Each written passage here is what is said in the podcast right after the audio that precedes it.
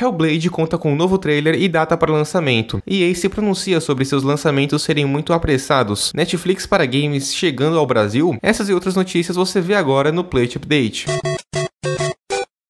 Olá gamers, meu nome é Victor Zelada dos caras do Play e bem-vindos a mais um Play Update, o programa diário que vai te atualizar com as notícias mais relevantes sobre o mundo dos games. Você já se perguntou se seria legal ter uma Netflix para games em que você paga todo mês uma quantia pequena e tem acesso a milhares de jogos de graça? Isso se chama streaming de games e a EA criou o Origin Access para jogadores de PC. Por 5 dólares por mês, por volta de 15 reais, você tem acesso a uma lista de jogos chamada The Valued, que agora alcança mais de 70 jogos. Assinantes também recebem 10% de desconto em compras futuras e acesso antecipados a jogos lançados pela EA. Ontem, a Origin anunciou que Titanfall 2 fará parte da lista de jogos, sendo um dos jogos mais atuais de multiplayer e single player que recebeu ótimas críticas. Se você estava interessado no jogo e em outros títulos, a EA anunciou que esse serviço estará chegando ao Brasil em breve, muito possivelmente em agosto. Então fique de olho no Plate Update, pois anunciaremos quando tivermos mais notícias sobre o assunto.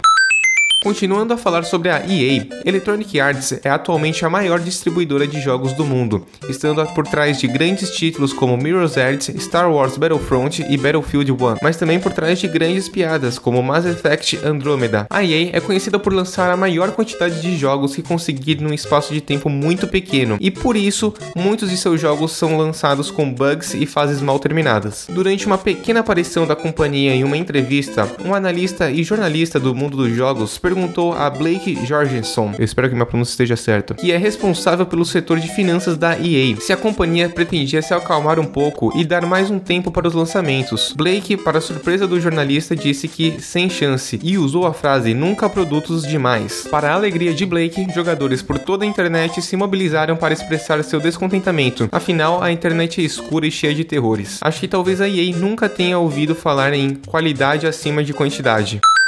Agora vamos falar sobre a data de lançamento de Hellblade, mas antes peço para que você deixe o seu like no YouTube, Facebook e SoundCloud. Não esqueça também de nos seguir no Facebook, YouTube, SoundCloud, Twitter e Instagram para ficar sempre atualizados nas últimas notícias. Os links estarão aqui na descrição.